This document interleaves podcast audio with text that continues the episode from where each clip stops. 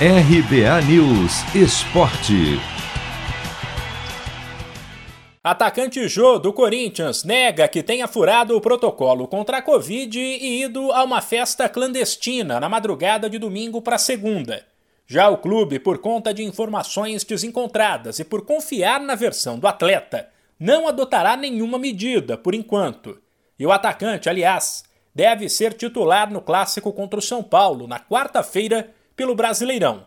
Imagens que circulam nas redes sociais mostram Jô no momento no qual ele entrega uma camisa do Corinthians para uma mulher na rua e supostamente volta para a festa, que teria acontecido na zona leste da capital paulista.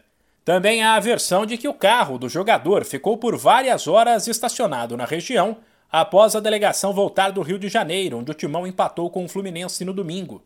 E há uma foto do veículo em um posto de combustíveis.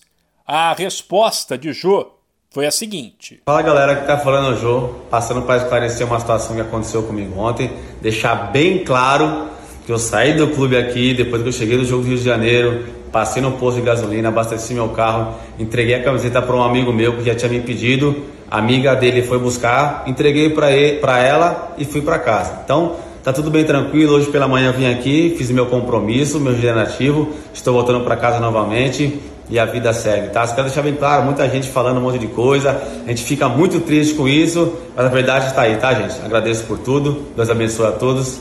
Vai, Corinthians, quarta-feira tamo aí, vambora. A polêmica acontece poucos dias depois de Jô ser multado pela diretoria por usar uma chuteira verde, cor do arquirrival Palmeiras.